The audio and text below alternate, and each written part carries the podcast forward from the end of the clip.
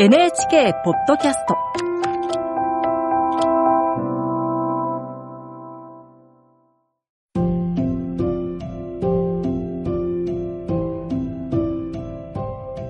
こんばんは、尾崎世界観です。8月31日の夜に栄養こそ。生きるのが辛いと感じている10代の居場所となることを目指して、NHK では2017年から8月31日の夜にという番組を放送しています。このポッドキャストは9月1日まで毎晩配信していきます。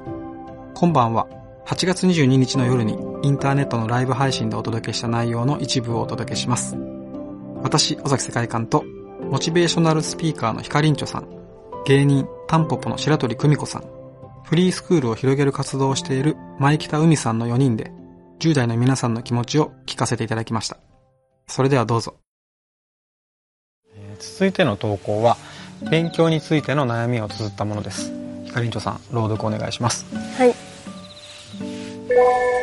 ささささんからの投稿です。ちょっと言いづらいですね。ささささんからの投稿です。夏休みが始まって毎日部活があって毎日塾もあって習い事もあってやらなきゃいけないことにずっとずっと追われてる。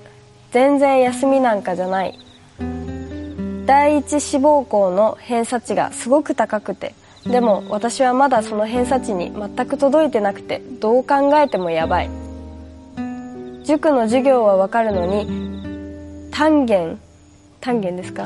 単元ごとにやればわかるしできるのにいざとなって偏差値が出る模試になると何も解けなくなるわからなくなる。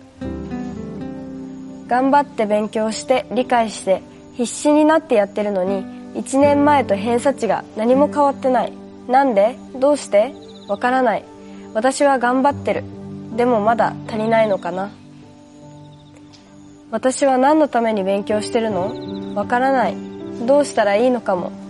どんな気持ちで勉強すればいいのかも。全くわからない。ごめんなさい。こんなに勉強できない人でごめんなさい。底辺の私なんかが生きててごめんなさい。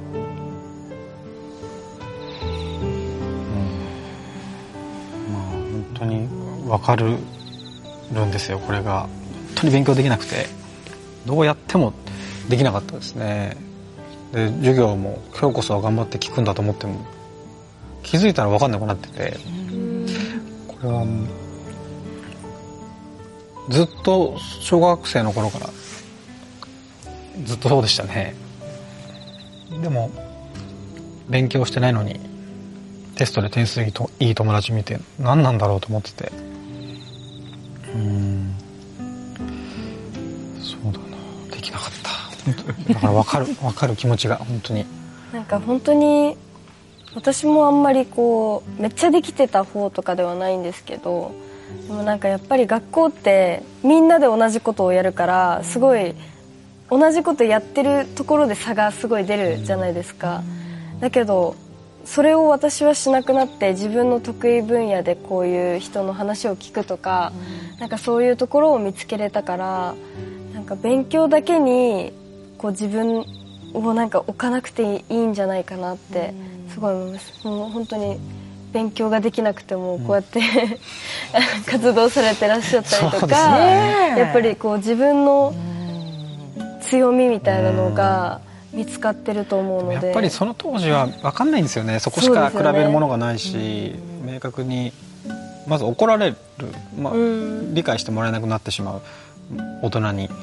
うん。で大人も大人でやっぱ勉強でしか判断できないじゃないですか。子どもたちを、その学校の先生たちもそうだし、まあ、両親も、まあ、今はもう少し他の活動でも分かってもらえるチャンスが増えてるのかもしれないですけどうん。そうなんですよだから早く終わらせたいって気持ちがありましたね。学生時代。もういらないと思ってて。絶対になんかここ抜けたらチャンスあるかもっていう。なんかダメな時あるじゃないですか。そのこのなんかこうトランプとかやっててもこう配られたものを見てあ今日これ負けるなみたいな。そんな感じだったんですよ。あもうこれもこれじゃ勝てないっていうのが分かってたから早く終わらしてやる気がないとかじゃなくてもう次の状態大人で勝負させてくれっていう気持ちがありましたね。ずっと。この投稿すごい難しいですよね。文章を読んでいてもやっぱすごい混乱してるんだろうなというのがまあありありとリアルに感じたなというところでまずその第一志望にって言っているのにで自分がこう目標立てをしているのになん最終的な帰結として何で勉強してるかわからないって第一志望なんじゃないか？っ てそこが。自分が行きたいってそれを望んでいるのか。逆に言うとそれはもしかすると誰かに求められているのか？とかいろんなことをすごく考えてしまう文章だったな。何のために勉強してるの？って第一志望って最初のでポンって出しているのに最後はこの気持ちになってくるっていうのは相当ね今ね悩んでるし、まあ、誰かに決められたものなのかもしれないですね。第一志望っていうのも。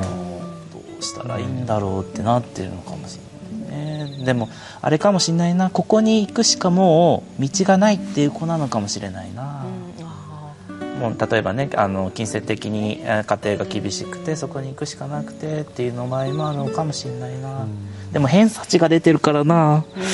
うん。なんかいやでもちょっと上を目指してるような感覚もあるな。でもこうやって文章を書きながらうんどんどんもしかしたら迷いが出てちゃんと自分の素直な気持ちが出てきて最初は第一志望っていうこう明確に書いてたけどだからまあすごく個人的にはいいことだなと思いますけどね。こう悩よくこうやって悩みを外に吐き出した時になんかちょっと破綻してる文章がおかしいって言われたりすることはあるかもしれないですけどでもまあ人に伝えながら話しながら分かっていくことも結構あると思うんでなんかより素直になっていったのかなと思いましたね。でもなんかやりたいことはやってほしいなと思う、ね、そうですね、うん、だからちゃんと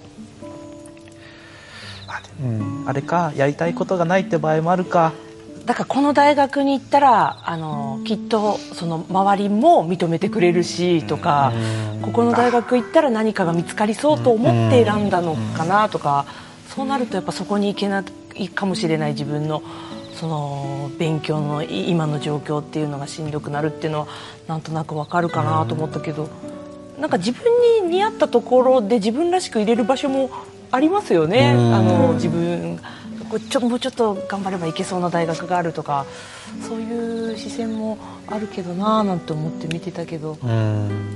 でもやっぱどんだけ勉強しても結果出ない時ありますよね。なんかスラッと解ける人はいるのになんで私はこんなにやってんの分かんないんだろうっていうあの辛さはねやっぱ学校ならではだよね。でもこう学校の勉強が教科書が一つしかないものに対して全員がそれやるって僕はちょっと違和感があります。その子が学びたいこと学びたい人からやっぱ学ぶべきだと思うんですけどね。このちょっといびつな感じはします。これをあなたはやりなさい。これやれば大体大人になれますよって。それぞれやっぱ得意分野が違くてでそれによって生きてきていて、まあ、もちろんねあの標準みたいなのあってはいいと思うけどもそれにしてもこの一つの学び方一つの入り口出口っていうのはそりゃしんどくなるよって思うんですよね。